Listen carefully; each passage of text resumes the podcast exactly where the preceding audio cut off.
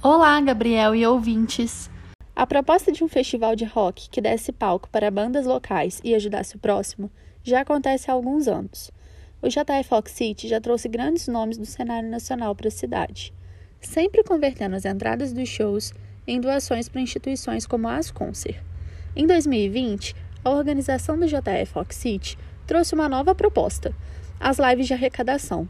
Em três edições, eles fizeram as transmissões ao vivo com bandas locais, tendo a possibilidade do público doar presencialmente no estacionamento do Cultural Bar, onde ocorrem as gravações das lives, ou pelo site do Vaquinha Online.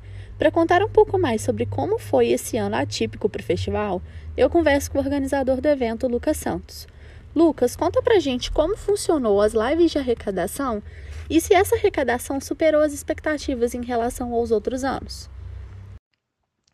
A gente não podia deixar o festival morrer, mas a gente precisava que ele acontecesse de uma forma segura para todo mundo, sem perder a essência do festival, que é o, o rock em prol da vida. Ou seja, a gente precisava manter as doações. Na época que a gente começou a pensar, as lives já estavam bem popularizadas e a gente resolveu adaptar isso para a nossa realidade. Esse ano as doações foram voluntárias mesmo. E isso acabou dificultando um pouco as coisas.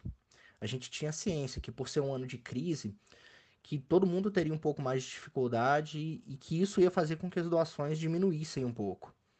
Mas a gente teve uma contribuição bem considerável e a gente ficou bem satisfeito com o resultado, principalmente nessa última edição que a gente fez agora no final do ano. E vamos esperar as próximas lives para aproveitar a música boa da cidade e ajudar o próximo. Vitória Sampaio para o repórter Facom.